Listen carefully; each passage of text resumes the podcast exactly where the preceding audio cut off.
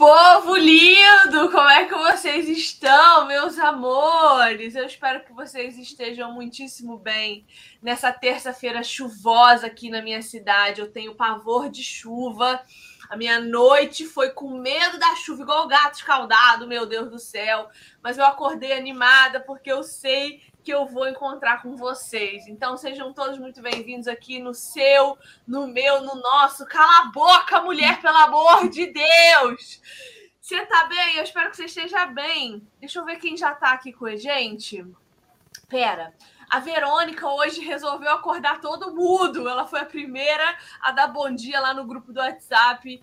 Bo Verônica, meu Deus do céu, você tá muito animada a Nádia batendo ponto aqui também, a Delcinha, que caiu da cama junto com a Verônica, Jussiele, bom dia, meu bem, Daiane, um beijo. A Daiane hoje colocou até o nome dela, porque ontem a Jaque falou assim que não sabia qual era o nome dela no nome do, do YouTube. A Dai até mudou, né, Dai? Eu tô bem te vendo. Cídia, querida, bom dia, meu bem. Devane também. Uh... Quem mais? Carolina Santos, Carolina Maier, Jamile. Jamile, você tá sumida, hein, querida? Você acha que eu não te percebo, né? Você tá sumida sim. Rosineide, Grazi, Isabel, bom dia, batom vermelho, coisa mais linda. Já tá todo mundo aqui. Evelyn, bom dia também. Então sejam muito bem-vindos a Jusilânia, direto das terras de Brasília. Bom dia para vocês. A gente hoje está com uma convidada muito querida, muito fofa, muito, muito gracinha. Eu quero que vocês mandem um aperto na bochecha para ela. Olha como ela é linda. A gente hoje está com a Bianca Santana, uma mulher que se define como antifeminista e leitora. Fora cristã, né, Bia? Porque se não é crente, nem chega perto de nós aqui. Seja bem-vinda. no mínimo precisa ser crente, né? Oi, gente, tudo bem, meninas? Muito feliz de estar aqui com vocês. Eu acompanho a Vivi já faz um tempo também. Eu acho que o que me atraiu no seu perfil foi a quantidade de livros que existe atrás de você. Ah. Como boa leitora, né, a gente fica doido com inveja da, da prateleira alheia. E lembro que eu comecei a te acompanhar por conta. Tudo mentira isso aqui, Bia. E olha que vocês não conseguem ver nem metade. Quer ver? Eu vou subir minha câmera aqui, ó. Quer ver? Ó, olha para cima lá. Uh, vocês não veem nada. Mas isso aqui é tudo ilusão de ótica, entendeu? Quando você acha que tem muita coisa lida, eu não li nem um décimo do que tá aqui, não se iluda. Maeli, bom dia. Bom dia. Bom, hoje o tema é. Nossa, mas que bom dia ruim, hein, Maeli? Eu não ia falar nada, mas que bom diazinho ruim. Sabe? Sei lá, que, que tá coisa vendo, mais né? Bom dia. Tá vendo, né? Credo. Bom credo. dia, meninas. Eu já tava falando com elas no chat, que elas já começam animando o dia aqui. É verdade, animam mesmo. Gente, a Ana Kelly perdeu a hora, tá? Daqui a pouco ela aparece aí. É, é, é, é, é um negócio que essa Ana Kelly, né, Maeli? Cadê Ana Kelly? Cadê Ana Kelly? Não, é um negócio com essa Ana Kelly que eu não entendo. Delcinha. Ai, Deus. Ah, daqui a pouco a Ana Kelly aparece, ela, ela perdeu a hora. Bom, o tema de hoje nosso é cosmovisão. É, a gente vai falar sobre. Eu sempre falo isso, né? Que a Bíblia ela é a lente através da qual a gente enxerga o mundo. Olha quem apareceu aqui, hein? Ana Kelly, tá todo mundo. Ana Kelly! Ana Kelly, Ana Kelly! Bom dia, gente. Perdão, perdi a hora. É muito, o povo logo especula, né? Naquele brigou. Naquele... É, é as, a, elas acham que a gente tá. que a gente discutiu, alguma coisa assim. Hum. Tá tudo bem, gente. Então seja bem-vinda, Nax. Nax deu tempo de chegar. Ô, Bia, olha só. É, então, o nosso tema hoje é sobre é, cosmovisão, a lente pela qual o cristão enxerga o mundo. Eu te chamei para esse podcast por alguns motivos específicos. Primeiro, porque você é uma mulher que se declara antifeminista. E isso já é uh, uma cosmovisão. É, já é uma cosmovisão, né? E segundo, porque você tem um projeto de leitura com outros amigos que chama Cabeceira, que eu sou apaixonada e que fala sobre leituras tanto cristãs como universais a partir da cosmovisão cristã.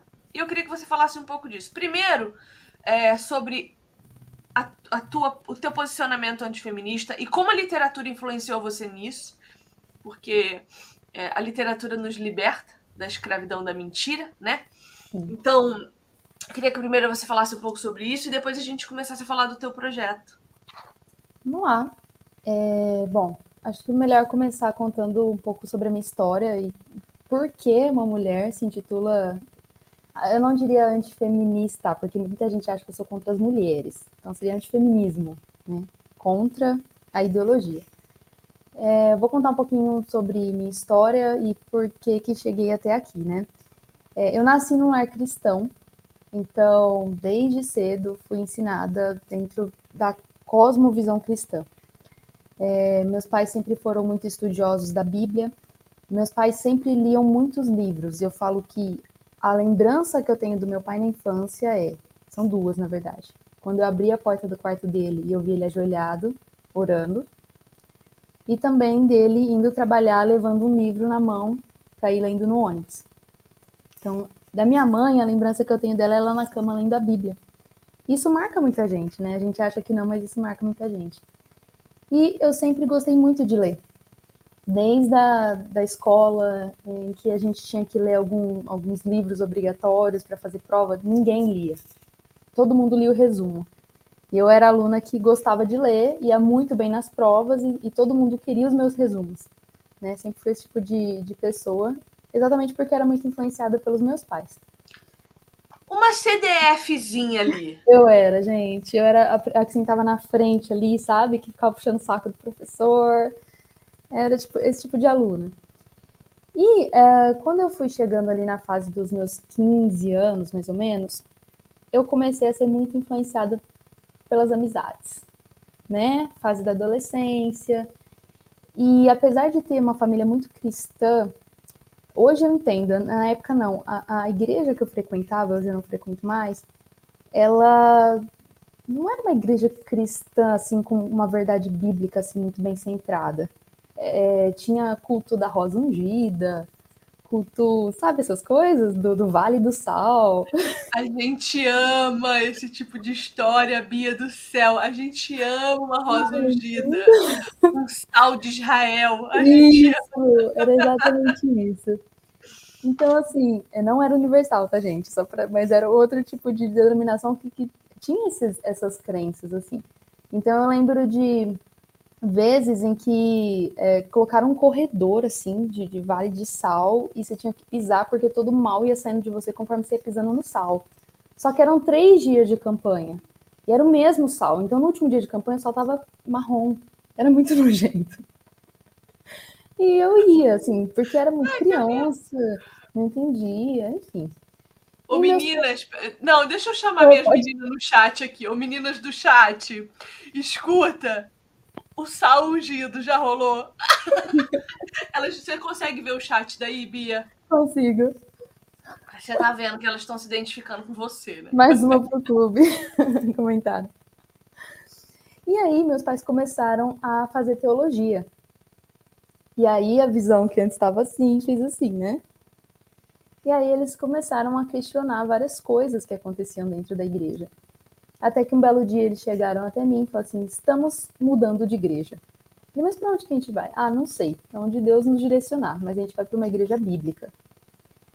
E foi o maior bafafá na igreja, eu lembro, porque meus pais eram muito ativos na obra. Então a gente era a família que chegava cedo para abrir a igreja, cuidava das crianças, lavava banheiro, fazia de tudo um pouco. E para mim foi um baque, assim, porque todos os meus amigos eram da igreja.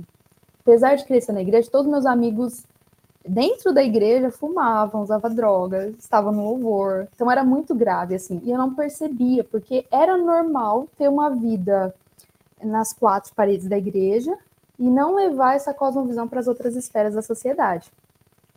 Então, quando eu tinha os meus 15 anos, que eu ainda era de, dessa denominação, era normal para mim eu sair com as minhas amigas, ficar com os caras, sair escondido dos meus pais, porque todos os jovens da igreja faziam isso. Então eu não, não enxergava que o que eu estava fazendo desagradava a Deus. Minha mãe sempre foi uma mulher muito de oração, assim. E eu lembro que eu mentia muito para ela, assim, ah, eu vou na casa de uma amiga, ah, eu vou dormir lá, mas por que, eu ia dormir na casa da amiga? Porque eu poderia madrugar. E se eu voltasse para casa, minha mãe me dava horário. E aí, minha mãe. É, não sei se Deus revelava para ela, se. Não sei, minha mãe tem uma coisa assim com Deus bem assim, sabe? E eu lembro que eu chegava em casa no outro dia, ela falava assim: essa noite eu tive um sonho. Você estava em tal lugar, assim, assim, assim, conversando com tal pessoa. Eu amo o Espírito eu... Santo fofoqueiro, eu amo! Eu falei assim, gente, eu não posso nem pecar em paz que Deus conta para minha mãe. Eu amo, meu Deus, Deus do céu, é maravilhoso. E minha mãe, ela, é, só para vocês entenderem o contexto do, do feminismo, minha mãe, ela se converteu com 15 anos.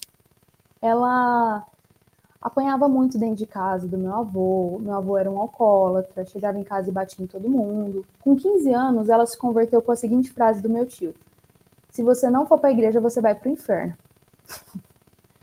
então ela conta que ela foi para a igreja não por amor a Deus, mas por medo do inferno. E ela conta que ela fugia de casa, pulava o um muro, fazia todo um esquema para ir à igreja, porque ela sabia que quando ela voltasse, ela ia apanhar muito do meu avô. E ela permaneceu firme na fé dela durante muitos anos até prime a primeira pessoa da família se converter. Então eu falo que por muito menos hoje o povo não vai para a igreja. Ai, tô, cansada. Ai, tô com dor de cabeça. Ai, tô, né? E ela apanhava e mesmo assim não perdia um culto. Só que uh, o, o, meu avô, por ser muito violento, por bater muito na minha avó, ela via aquela cena e mesmo estando inserida numa, numa numa igreja, ela cresceu com o seguinte pensamento: não vou deixar homem nenhum mandar em mim. Porque olha o que meu pai faz com a minha mãe. Que se eu casar, se é que eu vou casar, não, não vai ser assim. Eu vou ser uma mulher independente, eu vou estudar, eu vou conquistar as minhas coisas. Porque minha avó também não se divorciava do meu avô, exatamente por uma dependência financeira dele. E acho que o ápice assim da vida dela, um grande trauma, foi que minha avó estava grávida do quarto filho, minha mãe é a mais velha. Meu avô um dia chegou em casa bêbado, transtornado, e acertou uma cadeira na barriga dela. Ela entrou em trabalho de parto e a criança nasceu com um, cabeça afundada. Em poucas horas morreu.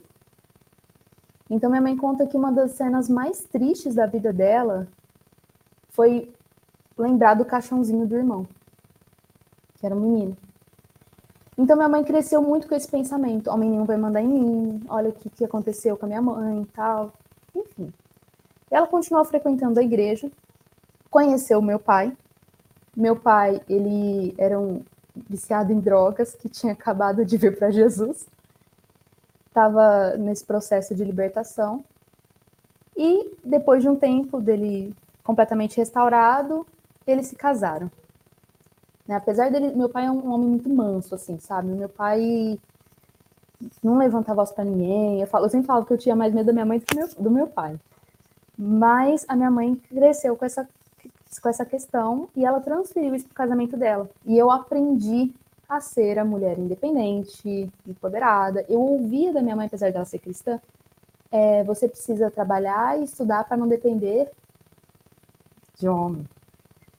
Então eu sempre cresci com esse pensamento, apesar de ser da igreja, apesar de ter uma família cristã, né?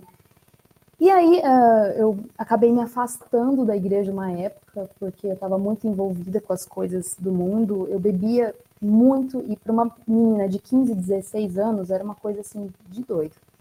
O tanto que eu bebia. Você, você sabe que você tem carinha disso mesmo, de ter aprontado é. coisas. Não, assim, ó, quando eu olho para você agora, eu vejo uma doçura.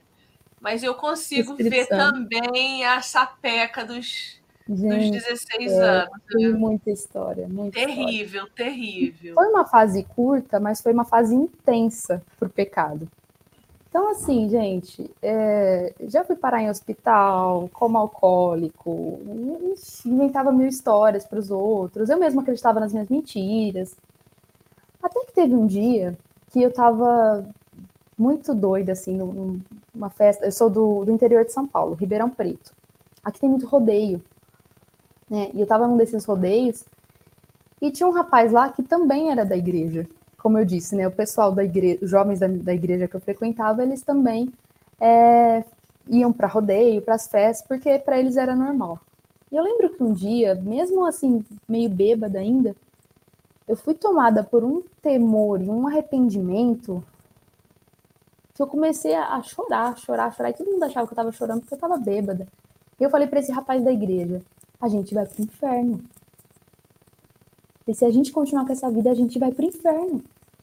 E ele falou assim: Você tá louca, menina? Você tá muito bêbada, para com isso e tal. Eu falei: Não, a gente vai pro inferno. E eu comecei a ficar desesperada. Aí tinha gente que achava que era porque eu tava bêbada, tinha gente que achava que eu tava louca. E eu lembro que eu cheguei em casa, minha mãe tava orando por mim, de madrugada. E ela falou assim para mim: Bianca, eu tive o desgosto de ver o meu pai morrer por conta de bebida. E você tá indo pro mesmo caminho. E eu não sabia que ela sabia que eu bebia. E eu lembro que naquele dia eu entrei no meu quarto o problema do jovem é achar é, que só achar ele, que... só ele é jovem. Só ele já foi é. jovem. Gente, eu sou de uma cidade, hoje eu sou de Ribeirão Preto, que é um pouquinho maior, tem uns 700 mil habitantes, mas eu era de uma cidade vizinha que tinha 18 mil habitantes.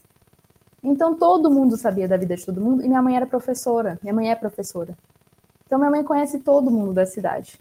Todo mundo conhece minha mãe. Então não tinha como. Eu costumo dizer que o iludido é pior do que o enganado, entendeu? A pessoa se auto-engana. É, é, terrível isso. Exatamente. E, e eu lembro que nesse dia eu entrei no meu quarto e assim, sabe quando você chora, chora, chora aqui? Depois você não tem nem forças para levantar. Eu caí num arrependimento e num quebrantamento, assim, que não foi apenas é, um remorso. Foi de fato uma mudança de vida. E tudo começou numa noite em que eu tinha acabado de chegar num, num rodeio. E eu lembro que eu, nesse processo de, de sair disso, meus pais já estavam mudando de igreja. E eu falei para eles: eu quero ir com vocês.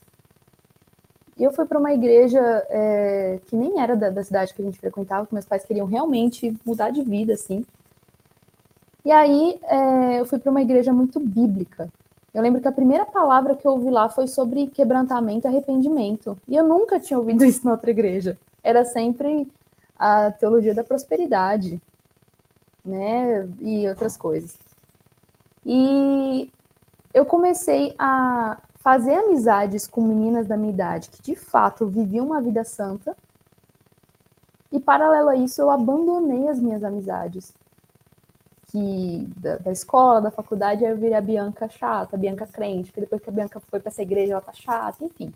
Mas isso não importava, isso era muito pequeno para mim na época.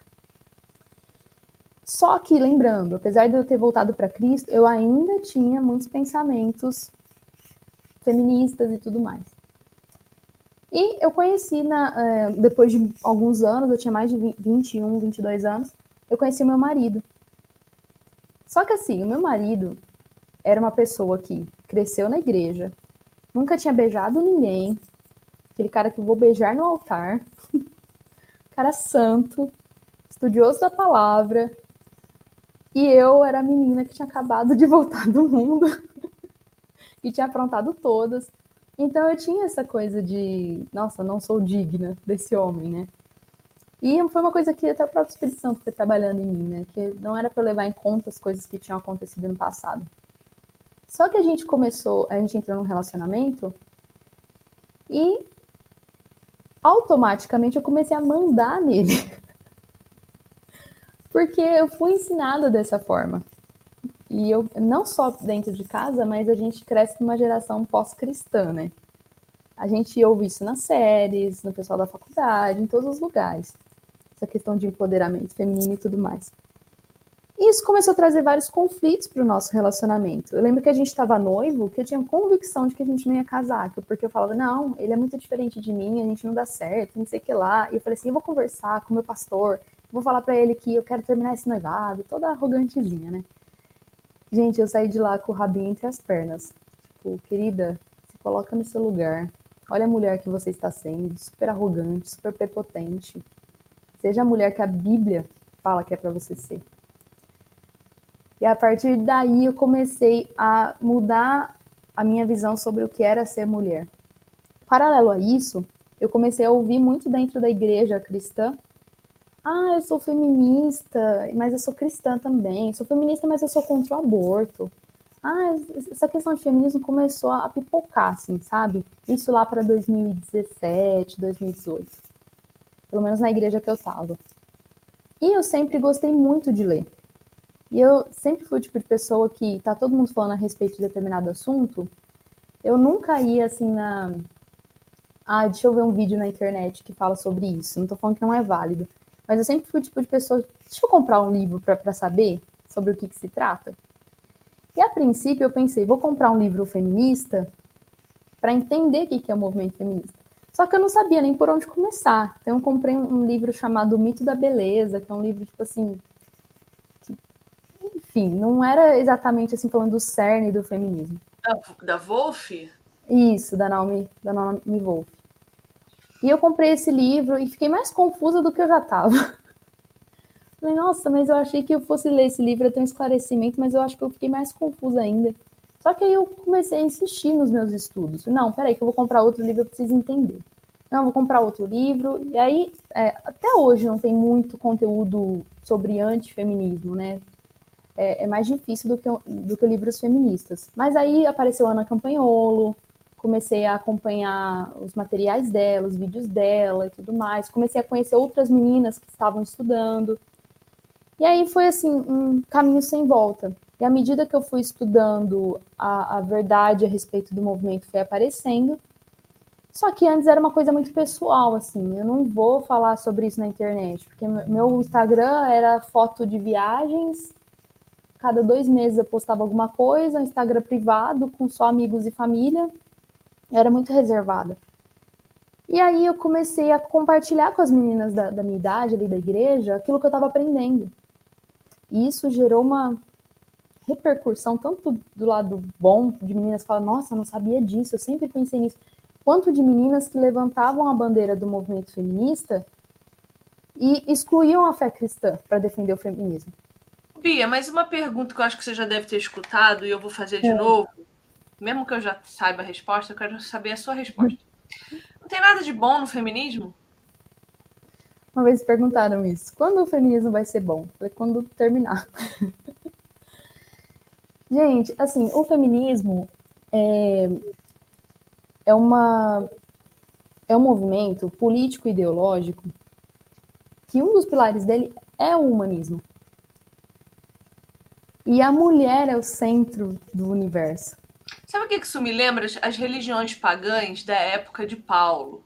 Aquelas religiões que Paulo falava contra. Os textos de Paulo sobre a mulher ficar quieta dentro da igreja, os textos de Pedro em que a mulher deve se vestir com dignidade, honra e boas obras, como convém às mulheres uh, que são uh, filhas de Deus ela, esses textos eles falam contra religiões pagãs da sua época, em que o uhum. centro era a mulher. A sexualidade da mulher era o alvo da. A, a, não, era, era, o, era o, a forma de adoração.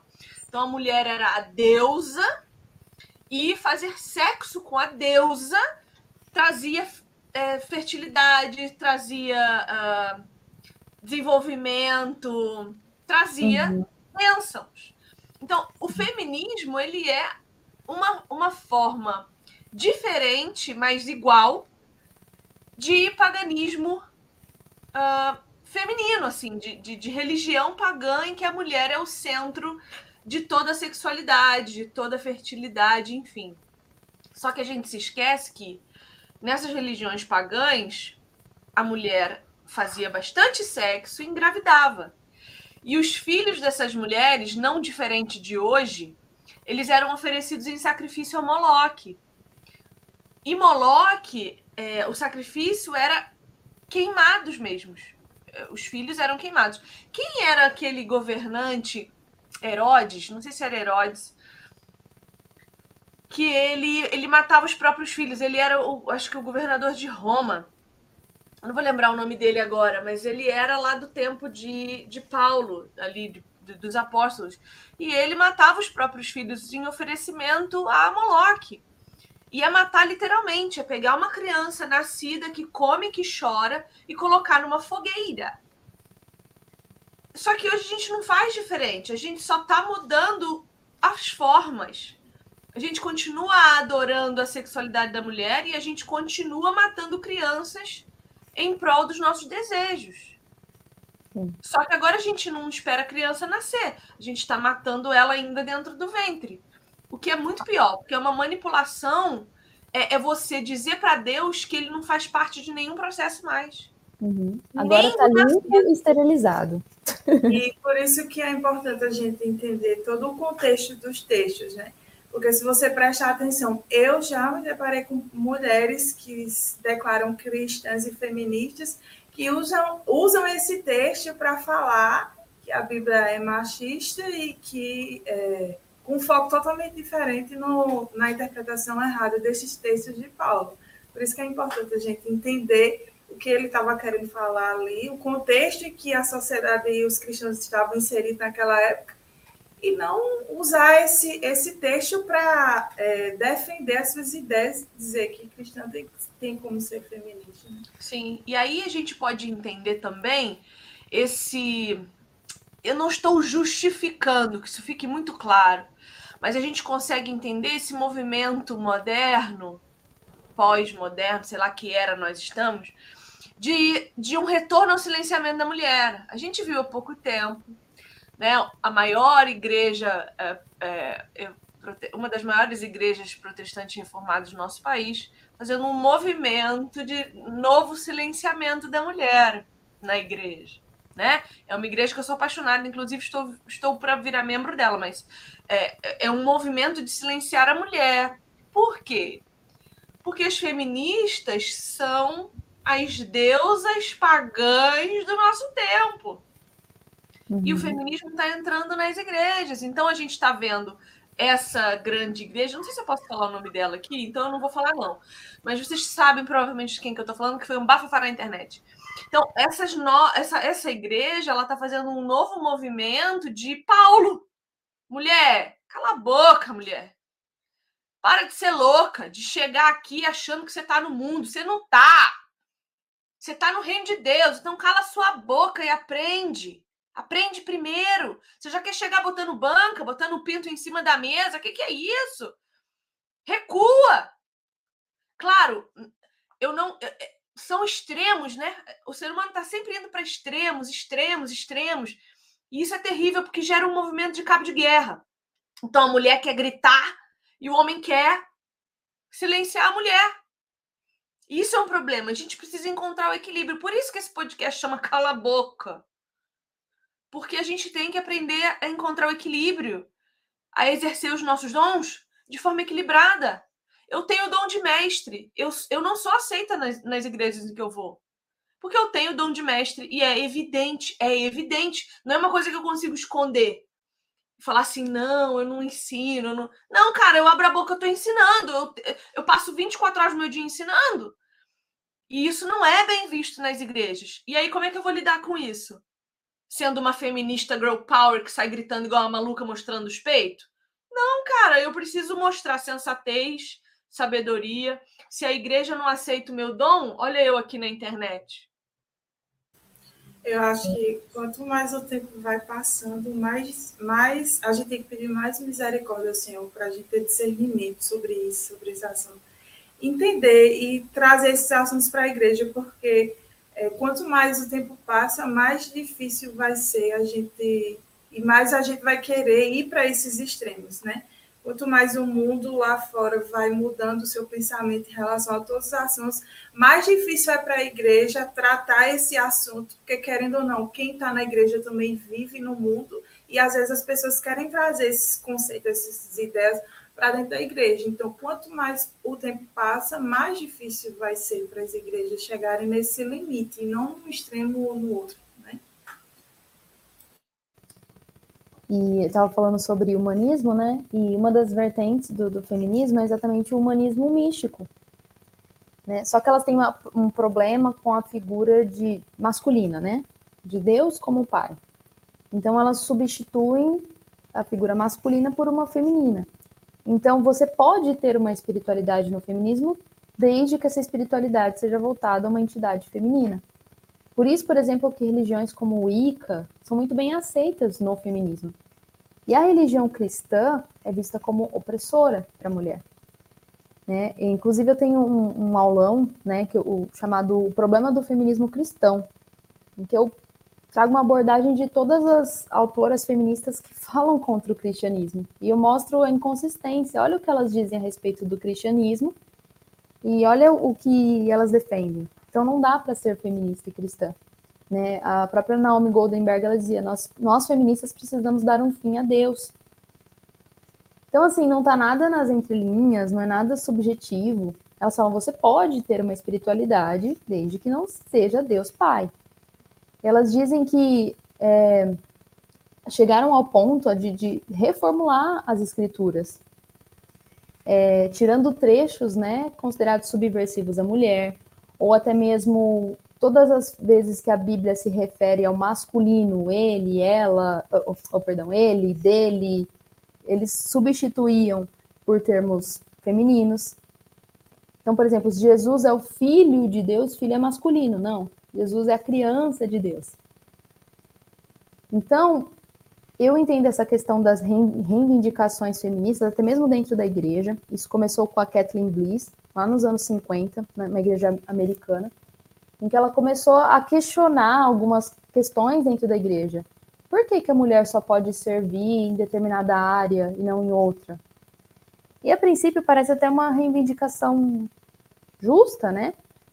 Mas aí ela começou a trazer outros questionamentos, por exemplo, por que, que a mulher não pode liderar na igreja? Por que, que a mulher não pode liderar dentro de casa? Por que, que a mulher não pode liderar e aí elas começam é, com essa falácia, né? Porque falácia não é uma ideia louca. É uma ideia lógica muitas vezes, mas sempre está faltando alguma coisa. E aí que o feminismo cristão começou a entrar dentro da igreja.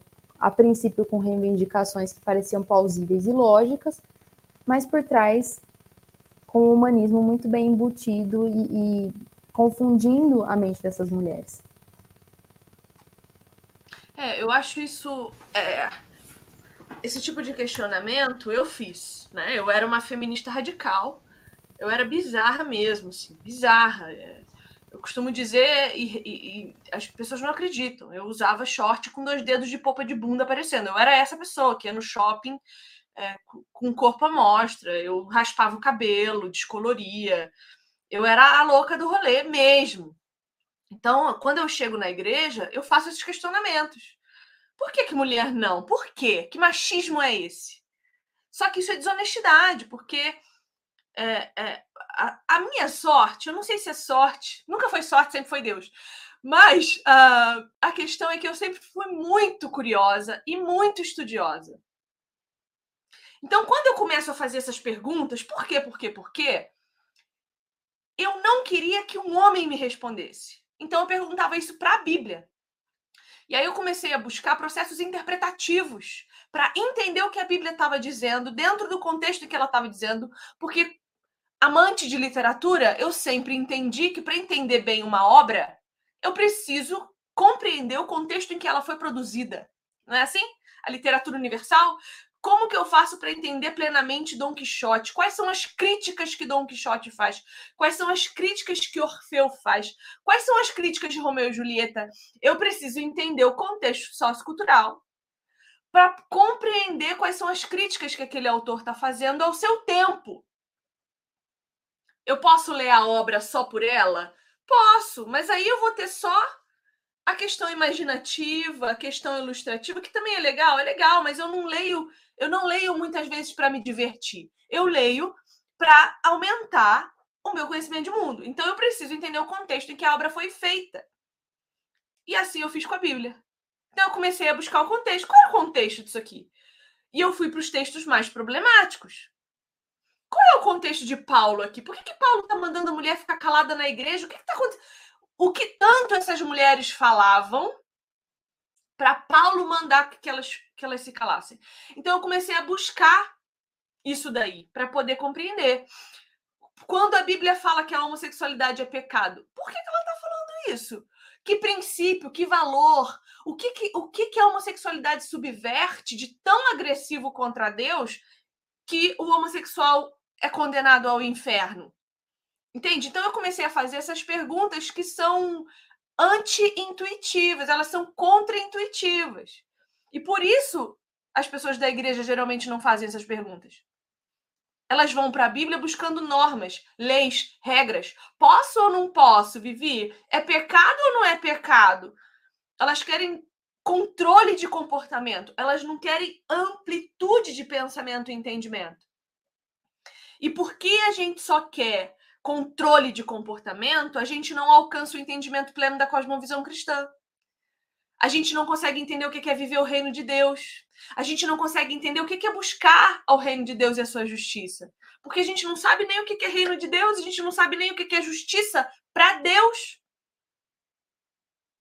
Então veja como a gente consegue se limitar de tal forma. Minha bateria vai acabar. Pode continuar falando que eu vou colocar para carregar. Não some, não, hein, Bia? Então, é, é, qualquer outra doutrina que vier e que responda de forma mais adequada e fácil as nossas perguntas, a gente vai abraçar. Por quê? Porque a gente tem preguiça de fazer essas mesmas perguntas para a Escritura. Porque dá trabalho fazer pergunta para a Bíblia. Dá trabalho fazer pergunta para Deus. Então é muito mais fácil você ir para uma igreja e veja que essas são, essas são as maiores para uma igreja que fala de cobertura espiritual. Porque daí, se você vai comprar um carro verde ou vermelho, você pergunta para o seu pastor. Aí é muito mais fácil eu ir para uma igreja que fala para eu pisar no sal que uh, o espírito da maldição hereditária vai sair do meu corpo. Por quê? Porque eu não entendo que as consequências do meu pecado é que são as maldições que eu tenho que enfrentar.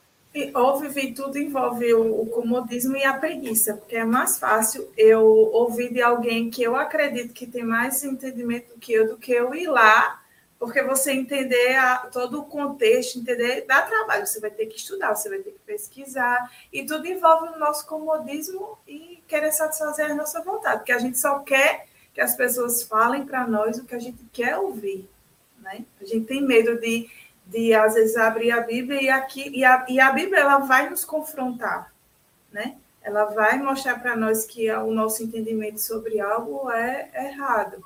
Então tudo envolve o comodismo e a preguiça mesmo. A Exatamente. Exatamente.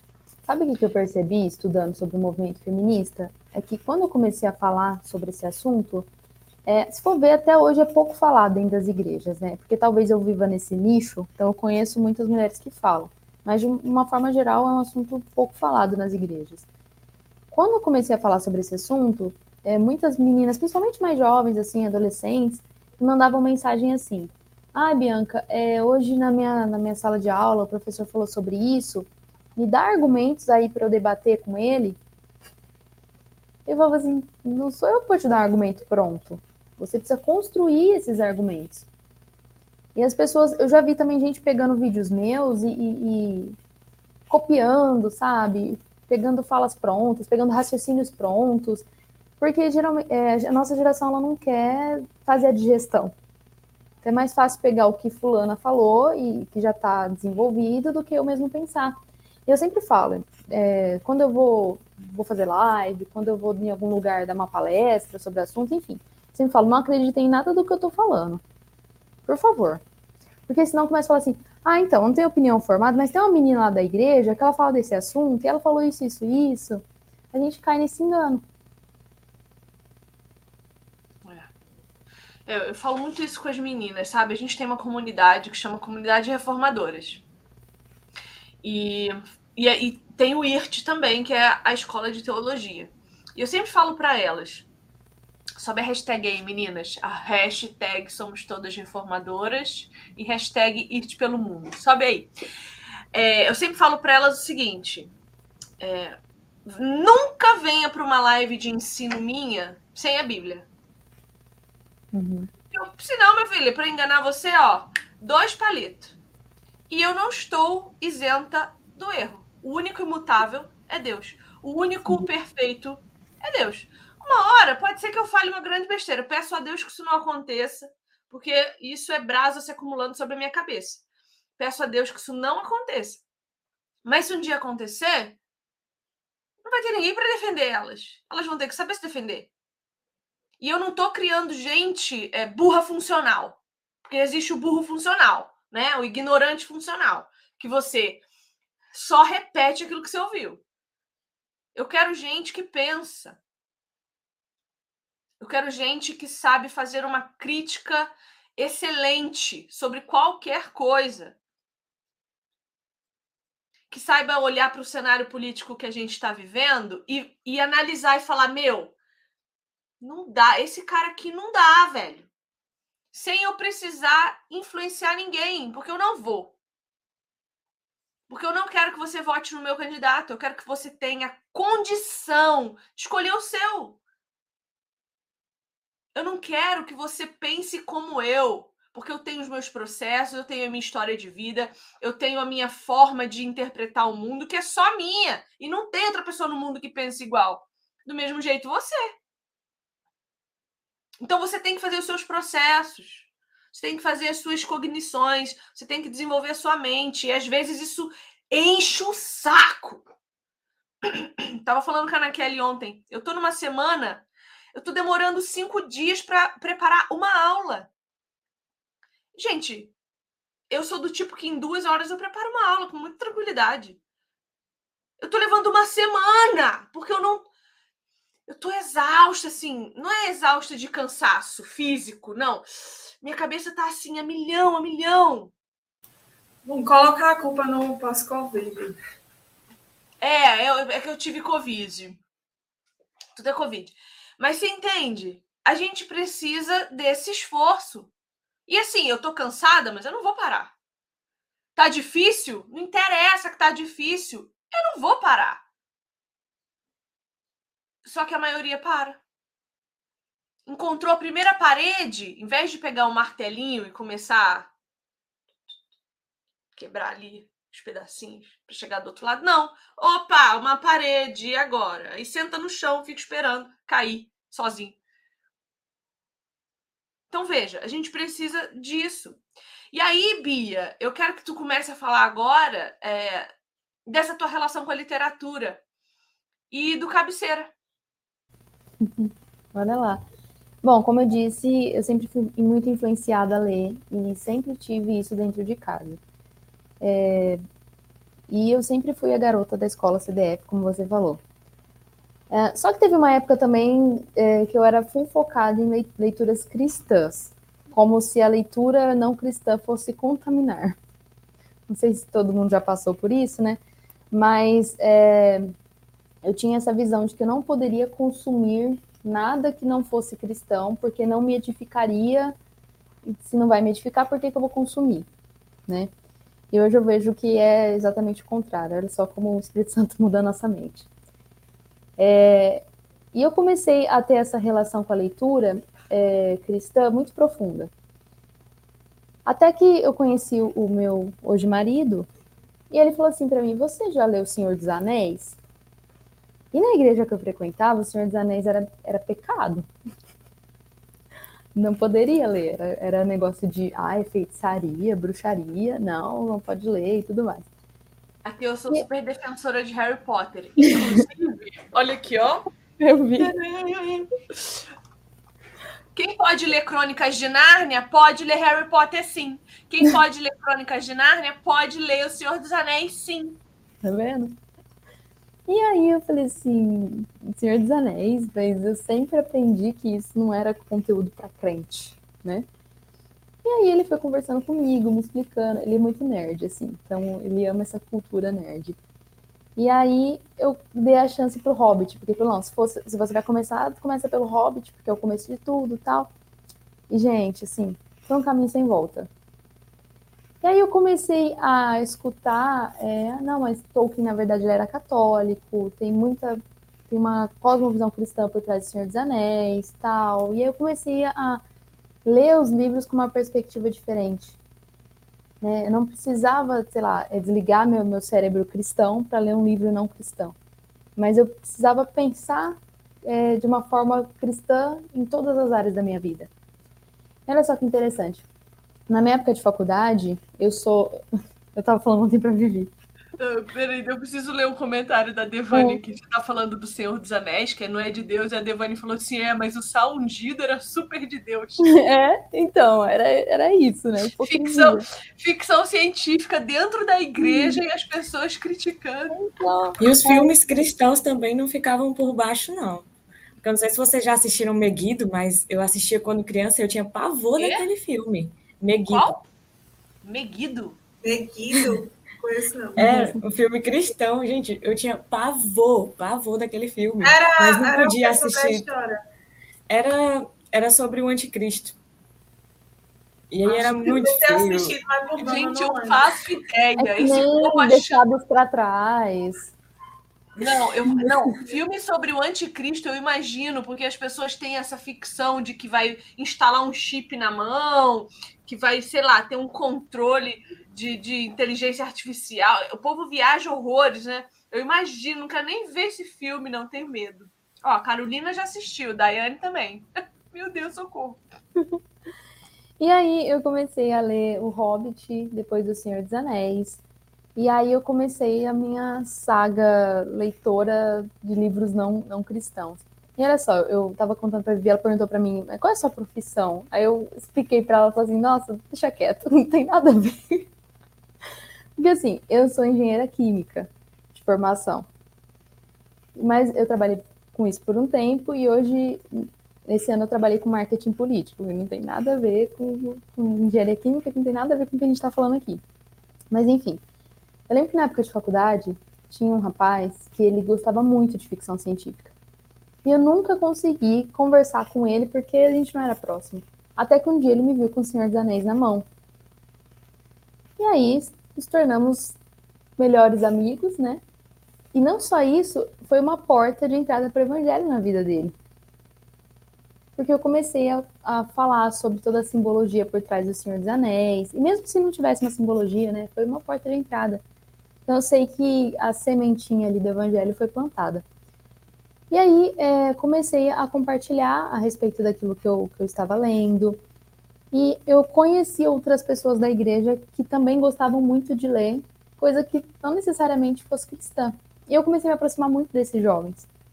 E eu lembro que a gente ia para algum, sei lá, algum evento que ia ter com a juventude, alguma coisa do tipo, e a gente ficava nós ali conversando o clubinho nerd sobre aquilo que a gente estava lendo, sobre aquilo que a gente queria ler, pegava indicações de livro, pegava livro emprestado um do outro. E aí até que um rapaz é, desse grupinho, o Rony, ele falou assim: se a gente abrisse um canal no YouTube? Só que a gente sempre se sentiu assim, leitor amador, sabe? A gente, ah, a gente não vai saber explicar, a gente não vai, não, não tem informação para isso. Eu falei, a gente não precisa trazer uma coisa super técnica, a gente pode ler e, e contar a nossa experiência além do livro, a nossa cosmovisão através desse, dessa literatura, e a gente pode tentar. E até hoje continua dando certo. A gente tem um canal no YouTube chamado Cabeceira. É um canal super pequeno ainda, é, mas toda semana a gente fala a respeito de um livro, ou junto, ou sozinho, ou enfim, diversas formas. E a gente tem os, os, meses assim com temas. Então, por exemplo, a gente teve o mês dos clássicos ingleses, a gente teve o mês é, de distopia, a gente teve mês de esse mês vai ser de literatura russa, mês de clássicos infantis, enfim. Isso também é, abriu os meus olhos para diversas possibilidades dentro da literatura. Então, tem coisas que talvez eu nunca leria porque nunca me interessou, mas porque eu falo assim, ó, mês tal a gente vai falar sobre assunto tal. Nossa, nunca li nada a respeito, deixa eu correr atrás. E a gente acaba se surpreendendo como a gente pode enriquecer é, na, nossa, na nossa cosmovisão através de coisas não necessariamente cristãs. Ô Bia, e o que, que essa leitura em conjunto fez com vocês, enquanto grupo, enquanto irmãos, enquanto amigos? Eu acho que a gente conseguiu formar um pensamento crítico muito mais apurado a respeito das coisas. Então, por exemplo, é, eu nunca tinha lido o conto da Aya, que é uma distopia. Eu sempre ouvia das meninas, ai, toma cuidado, que é um livro com viés feminista. Então as pessoas têm medo de ler determinadas coisas, sei lá, talvez com medo de, ah, vou me contaminar ou vai mudar minha mente. E eu extraí tanta coisa da, do conto da Aya, mesmo que é um livro não cristão, que várias vezes hoje, quando eu vou falar sobre feminismo, eu faço citações do conto da Aya, do exemplo do conto da Aya. Então, assim, a gente pode aplicar em tudo na nossa vida. O meu pensamento crítico a respeito das coisas, assim, fez assim minha mente. E então, acredito que isso continua me formando como leitora. Eu sei que eu falo que eu tenho mais livros para ler do que tempo de vida na Terra. E eu, eu tenho muitos livros aqui não lidos. Mas... Mas a gente vai ter tempo na internet. Eu tenho certeza, Senhor, por eu favor. Estava conversando isso com meu marido. Que no meu céu tenha uma biblioteca, no, pelo menos no meu. Estava conversando isso com meu marido. Será que na eternidade vai ter uma biblioteca? Sabe quando Ai, a gente começa a pensar sobre a eternidade, a gente viaja? A maior do mundo, uma, uma, uma biblioteca quilométrica e um lago gramado com árvores maravilhosas para a gente poder sentar embaixo e passar horas lendo. Mas a minha pergunta não foi essa, Bia, não foi individual, foi coletiva. Por exemplo, eu tenho um grupo de leitura. O ah. clube chama Vivifica. E esse clube funciona mais de um ano e meio. Um ano e meio já, né, gente? Já bateu um ano e meio aí, né? Ele funciona mais de um ano e meio. Ler junto, a gente lê um livro por mês. Ler junto gerou relacionamentos. Sim. E é essa pergunta que eu quero que você me diga. O que que ler junto fez com o relacionamento de você e dos seus amigos? Porque assim, eu vou tentar explicar melhor. Uhum. Por exemplo, o nosso grupo é online. A gente se encontra uma vez por semana para discutir aquilo que a gente leu naquela semana. Mas eu sei que as meninas já estão fazendo amizade aí por trás. Na Kelly foi encontrar com Vanessa para fazer um piquenique, né? A Daiane foi encontrar comigo lá em Brasília, junto com Devane, com as outras meninas. E a gente começou a se conhecer pelo clube de leitura. Então, o que que o clube, o que que o que que o cabeceira fez com o relacionamento de vocês? Com certeza a gente se aproximou de uma forma que provavelmente a gente não se aproximaria no ambiente da igreja, tá? No final de um culto, naquele papo rápido. Não só isso, como entender que a visão deles pode ser diferente e acrescentar tanto para mim, provavelmente eu não teria esse pensamento se alguém não, não falasse, me fez expandir muito aquilo que eu pensava. Fora isso também, eu, outras pessoas começaram a ter interesse por leitura, por ver que tinham jovens cristãos lendo. E quando, cada vez mais os jovens da igreja falam, ah, eu comecei a ler esse livro porque você recomendou. Ou, ah, também quero ler junto com vocês. E aí e o grupinho ali só vai aumentando. E paralelo a isso também, é, olha só como é uma coisa que não tem fronteiras. Um tempo atrás, uns anos atrás, eu li a trilogia cósmica do C.S. Lewis. E eu fiz uma postagem, tipo, segurando assim o livro, tirei uma foto. E marquei a Thomas Nelson Brasil, que é editora. E eles repostaram. Eles repostaram uma menina de Belo Horizonte curtiu, começou a me seguir, começou a puxar papo. Semana passada eu estava na casa dela, em Belo Horizonte. Porque a gente se tornou melhores amigas para sempre e a gente compartilha muita coisa a respeito daquilo que a gente lê. Então, assim, por exemplo, mesmo que é um livro que ela nunca leu, é o tipo de pessoa que eu vou mandar um áudio, tipo, nossa, eu preciso te contar isso que eu aprendi agora no livro tal, e o que, que você acha a respeito desse assunto? E a gente fica o dia inteiro digerindo ali coisas que a gente aprende. Isso me enriquece tanto, porque também, às vezes, eu lia coisas que eu tinha como verdade absoluta, e ela falava assim, não, mas você já parou para pensar desse outro lado? E é esse tipo de amizade que eu, que eu quero. Amizade que muitas vezes até me confronta. Né? Mas olha, isso que você está falando, eu acho que não é muito bem assim. E aí você sai, assim, com a cabeça um pouco mais confusa muitas vezes do que entrou, mas aquele processo de, de digestão vai fazendo com que você amadureça, vai fazendo com que você cresça.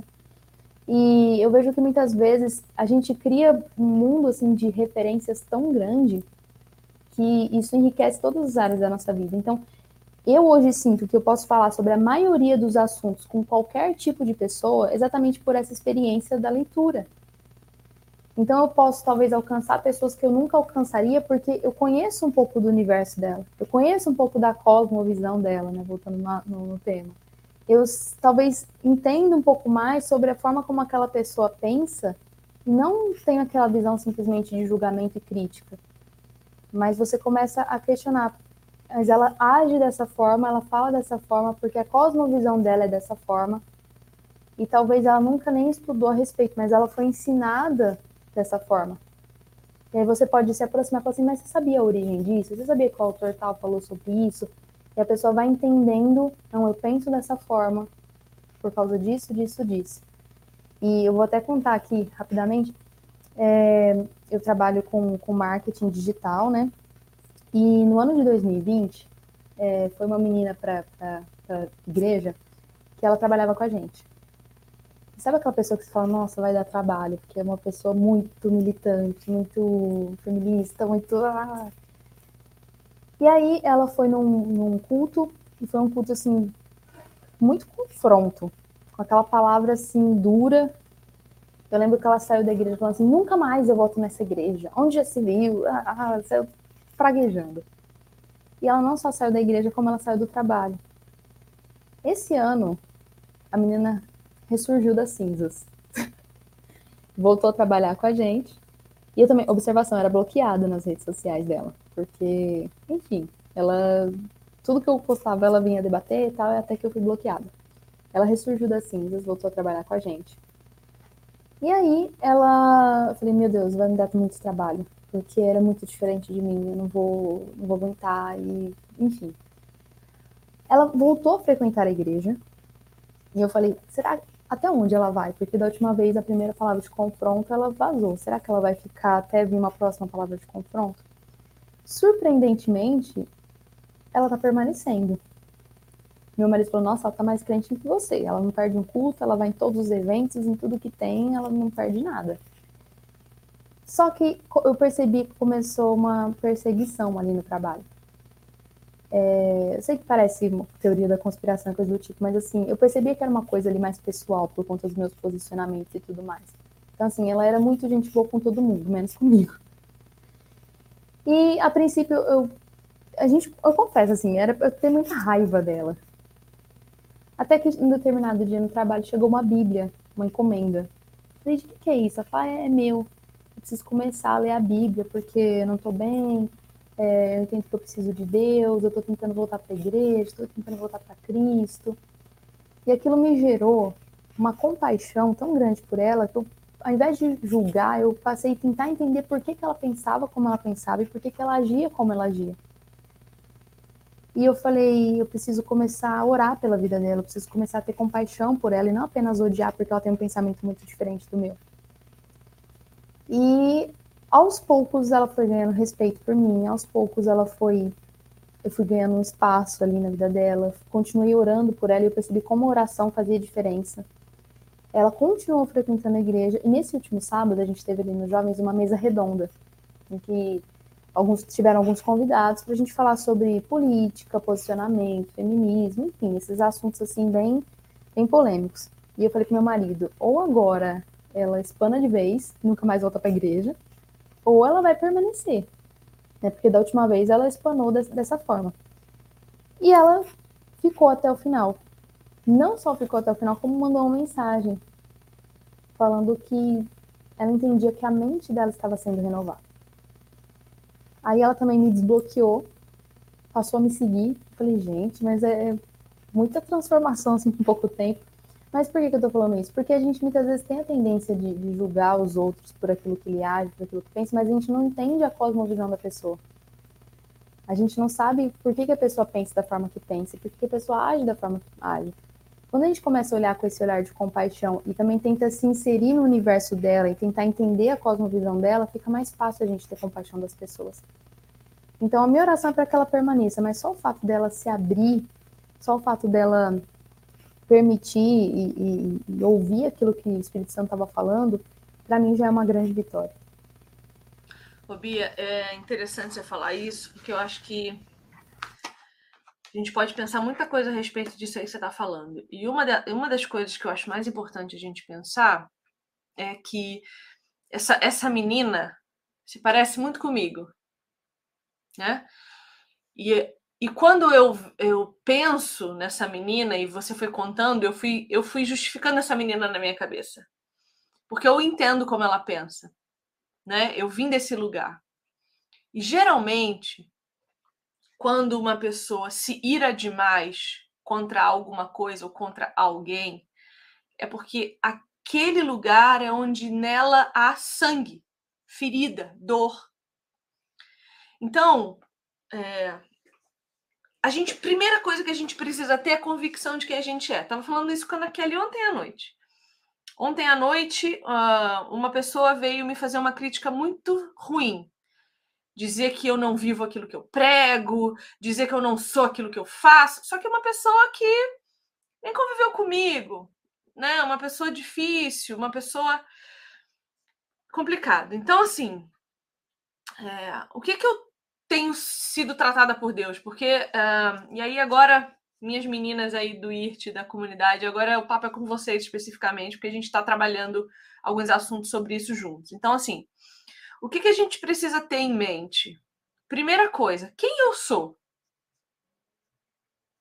Quando, quando uma pessoa que não anda comigo, que não come sal comigo, que não rói osso comigo, fala para mim que eu não vivo o que eu prego, essa pessoa tá certa? Porque eu me coloco em dúvida o tempo inteiro. E isso não é bom. A gente não pode ficar se colocando em dúvida o tempo inteiro. Eu sei quem eu sou. Eu sei quem eu tenho buscado ser. Eu sei em quem eu tenho crido. Então eu não posso deixar que qualquer pessoa, no seu momento de indignação, de imaturidade, fale o que quiser para mim e aquilo se torne uma verdade a meu respeito. Então, quando o rapaz disse, diz assim, Viviane, você não é aquilo que você prega. A primeira pergunta que eu tenho que fazer: você me conhece? Você anda comigo? Você sabe quem eu sou? Você já chorou alguma vez comigo? Você sabe dos meus sofrimentos? Você sabe das minhas dores? Você já orou comigo e por mim? E geralmente todas essas respostas serão não. Então, quando alguém se ira contra a gente, a primeira coisa que a gente tem que entender é: peraí, eu sou isso daí que essa pessoa tá falando? Eu fui perguntar pra Naquele, eu falei, Naquele, Tá certo isso? Eu sou uma hipócrita? Porque a Naquele caminha comigo dois anos. Já ficou na minha casa. Ela, a Naquele conhece o pior de mim. E se ela me suporta, então ela tem direito de me criticar. Ela tem esse direito adquirido de botar o dedo na minha cara e falar: olha, é, ele tá certo. Mas não foi o que ela fez. Ela disse: Viane, esse menino tá maluco. Tá tirando isso de onde?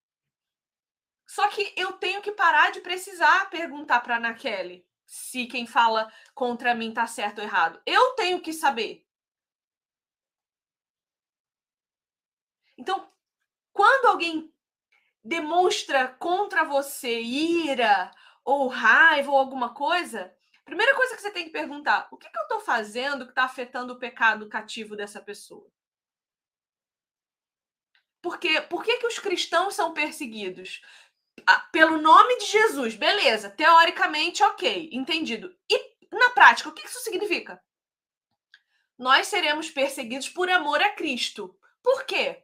Porque quando eu amo Jesus Cristo, eu busco me parecer com Ele. Quando eu busco me parecer com Ele, eu viro uma pessoa cada dia mais com reflexo de santidade. A luz começa a brilhar mais, porque se eu quero me amoldar a Jesus, mais luz eu tenho, mais santidade eu tenho, mais glória de Deus eu emito. E o que, que a luz faz com a treva? Mostra onde é que está a sujeira. Então, nós seremos perseguidos por amor a Cristo, porque a nossa luz vai evidenciar o pecado do outro, a dor do outro, o sofrimento do outro. Então, pegando o exemplo que eu estou dando, quando uma pessoa diz assim, Viviane, você não vive o que você prega. Eu, ué, mas será que é porque o meu amor eu reservo para os íntimos? Porque, gente, eu não sou uma pessoa de ficar lambendo ninguém. Não sou e não serei. Porque não é uma coisa que eu busco ser. Eu não fico lambendo ninguém. As pessoas sabem do meu amor quando andam comigo. Para se sentir amada por mim, precisa andar comigo. Precisa conhecer o meu caráter. Precisa entender que se eu não te elogio o tempo inteiro, é porque eu sei que eu vou corromper o seu coração com soberba, com arrogância, com estupidez. Agora, se você anda comigo, você vai perceber que eu sou leal acima de tudo. Sou da Grifinória, né, meu bem? Você pode bater três horas da manhã na minha porta. Eu vou abrir. Uau. Eu estava lendo um livro aqui, não sei se você já leu, Vivi, mas eu quero fazer indicação de livro aqui. Verdade, opa, verdade absoluta. Nancy Pierce. Da Nancy Pierce. Libertando o cristianismo do seu cativeiro cultural. E ela fala muito no começo a respeito de cosmovisão, e uma frase que, que me saltou os olhos aqui é o início do capítulo 2, que ela fala assim, que o problema não é, ela não, né, uma citação, o problema não é só ganhar almas, mas salvar mentes. E ela fala exatamente essa questão da gente viver o cristianismo numa esfera particular e não aplicar ele como verdade absoluta em todas as esferas da nossa vida. Os, os cristãos, na esfera particular, eles estão muito bem resolvidos, mas eles acham que eles precisam abandonar o emprego, abandonar as suas vidas seculares para servir de fato a Deus. Porque aquilo que a gente faz no trabalho não é tão espiritual quanto aquilo que a gente faz na igreja. E eu recomendo esse livro aqui, porque no começo ela fala bastante sobre cosmovisão, e eu gostaria de ter lido esse livro na, na época de faculdade. Chegou um pouco tarde, mas antes tarde do que nunca. Então, minha indicação aqui de livro que fala um pouquinho a respeito de cosmovisão. Ele é maravilhoso. A Nancy é, assim, para mim é a referência feminina que a gente tem hoje. Não, não, não vejo outra, não vejo outra. E sabe então, um, um que ela cita bastante, né? O Francis Schaeffer. Ela teve esse, esse conflito a respeito de dos pensamentos dela, a respeito da fé. E o que mais surpreendeu ela na época de universitária eram que os cristãos sabiam falar a respeito de política, filosofia, a respeito de diversos assuntos. Eles falavam a respeito dos filmes numa época em que assistir Disney era pecado, né? E, e, eu me inspiro muito, porque eu quero ser esse tipo de cristã, que vai conseguir falar a respeito de diversos assuntos com a minha cosmovisão cristã e mostrar que Cristo é soberano sobre todas as áreas da nossa vida, né? Tem até uma frase que fala, não lembro o autor, que não há um centímetro quadrado em que Cristo soberano não diga é meu. Sim. E cuidar para não cair nos estereótipos porque a gente acha que o bom cristão, a, a boa mulher cristã é a docinha, fofinha, queridinha, frufruzinha. Se for isso, eu tô ferrada, porque nem almejar isso eu almejo. Não busco falar manso, não bu eu não busco isso. Porque eu sei que dentro da minha personalidade, Deus tem o que fazer. Dentro da personalidade de Maiele, que é completamente diferente da minha, Deus tem o que fazer. Enquanto eu bato, Maiele consola. Mas alguém precisa bater. Não precisa todo mundo consolar. Exato. Não precisa todo mundo consolar. Agora, a única coisa que a gente tem que cuidar é onde é que meu coração tá? Por que, que eu tô batendo? é para humilhar, é para envergonhar? Ou é porque eu realmente amo aquela pessoa e eu quero ela sendo uh, salva para a eternidade? Por que, que, eu, por que, que eu leio? Até isso eu questiono. Por que, que eu leio tanto? Porque eu já tive uma época que leitura para mim era fuga.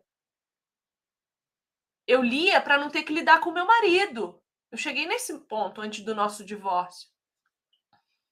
Eu lia para não ter que olhar para a cara dele na hora de dormir. Então eu fiava um livro na minha cara para não ter que lidar com ele. Então, a gente está sempre encontrando uma fuga. Agora, a mensagem final que eu acho que a gente precisa deixar aqui é: você é feito exatamente do jeito que Deus te fez. Veja, nós temos quatro mulheres completamente diferentes aqui. Completamente diferentes. Cada uma tem uma função no reino. Eu não posso querer ser aquilo que o outro é. Eu não posso querer que as pessoas sejam comigo aquilo que eu quero que elas sejam. Porque isso vai fazer com que eu olhe para elas e ponha em xeque quem elas são.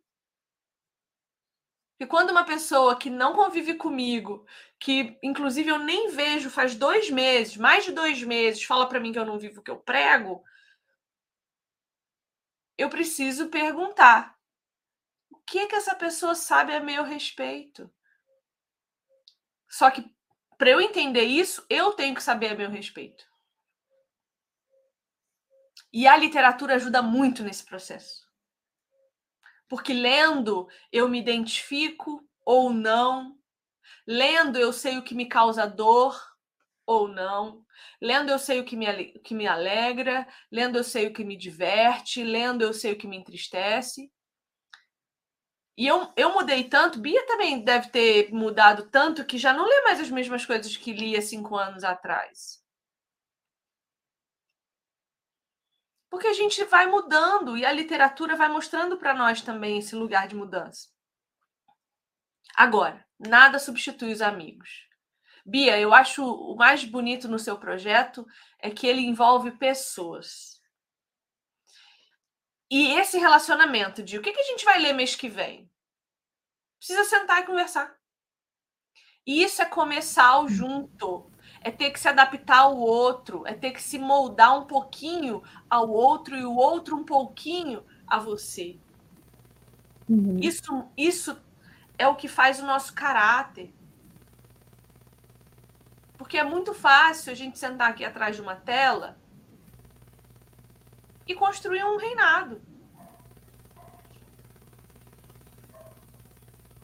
Mas a gente tem que tomar cuidado com isso, né, Bia?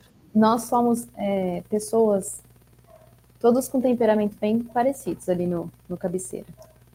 temos esse temperamento um pouco mais pavio curto, com algumas coisas tal. Eu falo que o que dá certo também é Cristo nas, nas nossas vidas, porque eu acredito que se não fosse Cristo, não, não, não daria é, sequência a esse projeto. E isso fez com que a gente aprofundasse muito as nossas amizades. E você passa a admirar o outro também. Né? Por aquilo que ele pensa, pelas opiniões dele, que muitas vezes pode ser um pouco diferente da sua. E acho que inclusive hoje sai, sai um vídeo no canal. Depois eu vou anotar aqui para vocês, chama Cabeceira, só isso. Mas hoje sai, sai, mais um vídeo. E esse mês, como é o mês das crianças, né, a gente está falando um pouquinho sobre literatura infantil. Então fica aí a recomendação.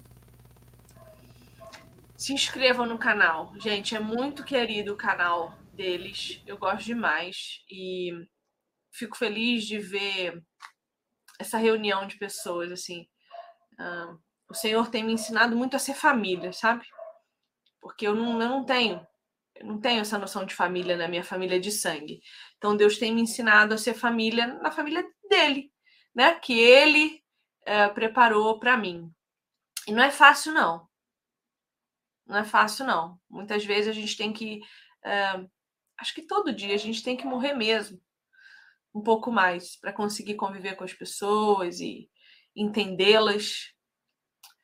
Eu acho que de tudo que a gente falou aqui, o, o, o, me marcou demais a história dessa menina que você contou, porque é você literalmente entender que aquilo que dói no outro é o que mais está evidente em você. Então, que a nossa cosmovisão possa nos, nos ajudar a entender que a verdade ela é uma só. Mas nem todo mundo vai gostar de ouvir. E a gente precisa ter certeza de que a gente está do lado da verdade. Para quando duvidarem de nós ou para quando uma feminista maluca chegar, você poder olhar para ela e entender onde é que tá doendo nela, sabe?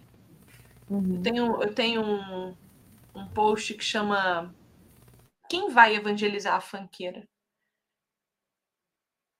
Porque a gente gosta muito de falar mal da bunduda lá, né? Da, da, da, que propaga a imagem da prostituição brasileira. Mas quem tem compaixão dela? Para que ela saiba o que é ser amada e possa se converter aos caminhos do Senhor. Porque um dia eu fui a fanqueira.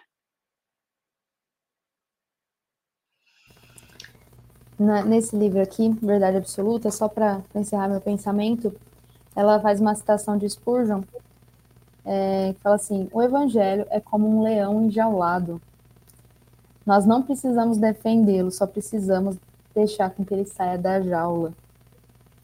O problema é que a gente quer apresentar para as pessoas um leão que fez a juba, um leão com as garras aparadas, e não deixa com que a verdade selvagem do evangelho mude a vida das pessoas. Então, quantas vezes, eh, eu até confesso, eu me preocupei em apresentar um evangelho comercial, um evangelho agradável para as pessoas. Ah, porque se eu falar essa verdade no e cru, a pessoa não vai vir para Cristo. Mas não sou eu quem faço, é o evangelho quem faz. Então a gente só precisa abrir a jaula, deixar com que o leão faça o resto. É. Ai, nossa, tô, estou terminando esse podcast sofrida. Maiele, palavras finais? Eu tinha tentado falar antes, mas a, a internet parou aqui. É, quando eu penso sobre essa, toda essa questão de cosmovisão, eu lembro de que a gente gosta muito de separar o sagrado do secular. E aí tudo fica girando em torno disso. Ah, Existem as coisas que são só sagradas, o, o resto eu não posso me envolver eu não posso ler outras coisas, eu não posso assistir outras coisas, e eu não digo que você vai perder seu tempo com coisas fúteis, mas você vai aprender a ter um olhar crítico para saber onde eu posso reter o que é bom e onde eu vou rejeitar. E eu só consigo fazer isso quando eu leio um pensamento contrário, quando eu vejo algo contrário àquilo que já está formado em mim. E é bom, inclusive, para você começar a criar um pensamento crítico. É realmente nisso que eu acredito, porque eu passei a vida inteira, por exemplo, ouvindo uma coisa só. E eu rejeitava ler, rejeitava ver vídeos, não sei, de tudo que era contrário. Mas quando eu comecei a ver o que era contrário, eu comecei a procurar cadê as minhas convicções. Eu não sabia nem defender o que eu acreditava, porque eu não via os pontos de vista contrários. Então, quando vocês estavam falando é, disso, a gente tem que, que começar a ser mais crítico, né? A, a parar de fazer essa separação, a se abrir mesmo para esse universo da leitura, e aqui nós temos pessoas que influenciam bastante para isso. As pessoas têm que aproveitar mais essas, essas preciosidades da internet que nos, nos influenciam para ler mais e para abrir mais a nossa visão. Né? Não é uma questão de aceitar tudo, mas é uma questão de ver tudo com a mente de Cristo, porque Ele colocou a mente dele em nós. Então, se o Evangelho realmente nos transforma, tudo ao nosso redor vai ser transformado. Nós não vamos apresentar um evangelho barato para as pessoas, né? Não vamos amoldar o evangelho ao que a pessoa precisa, mas nós vamos entregar o evangelho puro e simples e Cristo faz o restante, o Espírito Santo é, é que convence do pecado, da justiça e do juízo. Então, a gente precisa sair dessa, dessa caixinha. E quando falou até de, de mulher, um ponto que eu estava pensando aqui, ah, porque a gente fica tentando reivindicar o nosso lugar na igreja. Eu vejo isso como uma idolatria no nosso coração. Eu vejo isso como eu querer tomar um lugar, mas eu não estou fazendo nada. Muitas vezes é assim, né?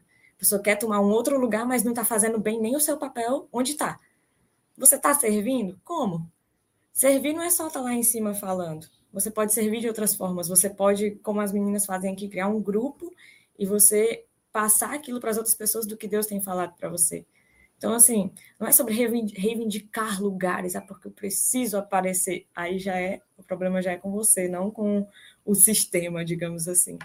Então, essa, essa cultura que foi colocada na nossa mente do, do feminismo tem nos afetado, mesmo que nós digamos, não, não sou feminista, mas a cultura tem, ó, colocado muitos pensamentos na nossa cabeça. Então, que Cristo reine na nossa mente, para que a nossa mente seja transformada, renovada e nós possamos ver tudo, toda a cosmovisão através dele. Levando cativo todo pensamento, em obediência a Cristo. Nax. Tá tranquilo para mim. Já mas ele falou aí, resumiu tudo que eu queria falar já. Tá sofrida também, na Kelly? Sim. É. Bia, palavras finais? Bom, eu fico tão feliz vendo mulheres que, que estudam, mulheres que são curiosas, né? Mulheres que são questionadoras, isso me incentiva a continuar falando para mulheres, isso me incentiva a continuar sendo curiosa também. E eu sou muito grata também à internet, porque qual a probabilidade da gente se conhecer se não fosse através do mundo digital, né? Então eu creio que essas conexões sempre são muito bem-vindas. Foi um prazer estar aqui com vocês, meninas. É... A minha oração é para que vocês alcancem cada vez mais mulheres, e para que mentes possam ser renovadas através do Espírito Santo, mas que vocês sejam um canal para que o Espírito Santo faça a obra deles. Amém. Agora para vocês trabalhar. Você vai... Bom, vamos vamos encerrar orando. Eu acho que está pedindo uma oração essa live hoje. Tô sofrida, gente. Estão sofridas também? Ai, como pensar sobre isso dói, né? Ver como a mentira invadiu aí os corações e eu sofro pela igreja. Sofro muito, choro muito pela igreja. Vamos orar. Senhor, nós estamos aqui na tua presença, te buscando, buscando te adorar em espírito e em verdade. Nós queremos ser verdadeiramente filhas tuas, amadas por ti. Nós queremos permitir que o Senhor nos ame, não do nosso jeito torto, mas do seu jeito perfeito. Ajuda-nos, Senhor, a entender o que é esse amor, esse perfeito amor que lança fora todo medo. Como é difícil, Senhor, amadurecer, como é difícil crescer, sair do berçário. Como dói as dores do crescimento. Ajuda-nos, Senhor, a passar por todos esses processos. Capacita-nos, Espírito Santo de Deus. Que nós possamos ter os nossos olhos desvendados e convictas. Convictas daquilo que cremos, convictas daquilo que somos. Eu peço que o Senhor dê a cada uma dessas meninas pessoas com quem caminhar, Pai. É muito ruim estar sozinho. Eu sei que a jornada cristã em busca do trigo de Deus, às vezes é muito solitária. Eu peço que o Senhor as proteja do mal, as livre, Senhor, e que diante das tentações elas lembrem em quem elas têm crido. Jesus, obrigada por teu sacrifício. Obrigada porque na tua morte, a nossa morte morreu. Nós fomos salvas e temos sido santificadas por ti. Obrigada, Jesus, pelo teu sangue derramado, que deu início à tua igreja, que está sendo preparada para o teu retorno. Obrigada, meu Senhor Jesus. Obrigada, porque quando o Senhor se esvazia da sua glória, o Senhor nos ensina o princípio do amor sacrificial, quando o Senhor caminha no meio de nós, o Senhor nos ensina que as nossas dores não estão alheias a ti. Tu nos conhece, sabe quem temos sido e quem temos buscado ser em ti. Ajuda-nos a ter mais certezas do que dúvidas. E naquilo que precisamos melhorar, naqueles pecados que precisamos nos arrepender, eu peço, Senhor, fala conosco, acusa-nos para que haja em nós tristeza que gera arrependimento. Continua renovando nossa mente, Espírito Santo de Deus, e transformando nosso coração de glória em glória.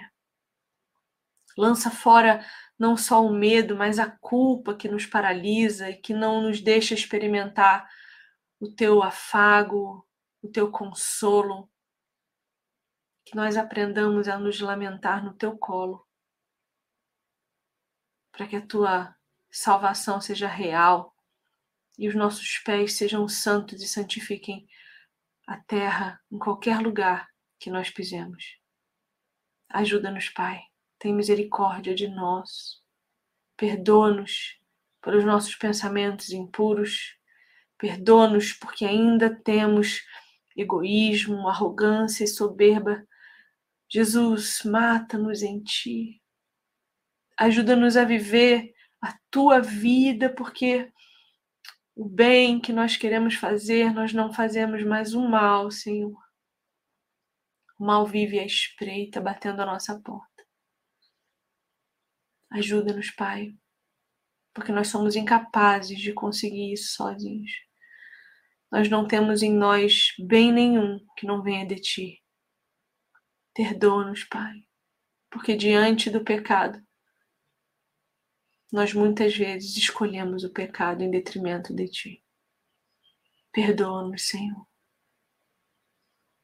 Nós clamamos pela Tua misericórdia, pela Tua graça, pelo Teu amor.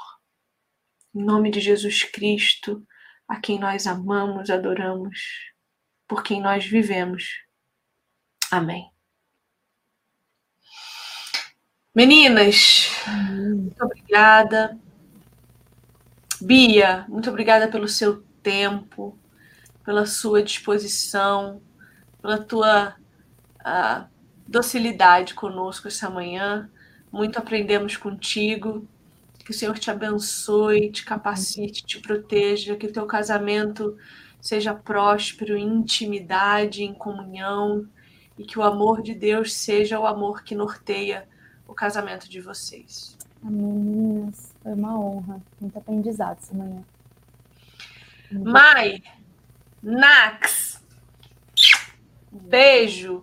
Meus amores do chat, eu amo vocês, meu Deus do céu. Fiquem com Deus e a gente se vê na semana que vem no nosso na semana que vem nada, né? A gente se vê já já de novo em algum lugar por essa internet. Ai, dá uma espreguiçada aí. Ai, que delícia botar o botar os músculos no lugar, as costinhas no lugar. Uh, um beijo para vocês. Beijo, Tchau. Tchau.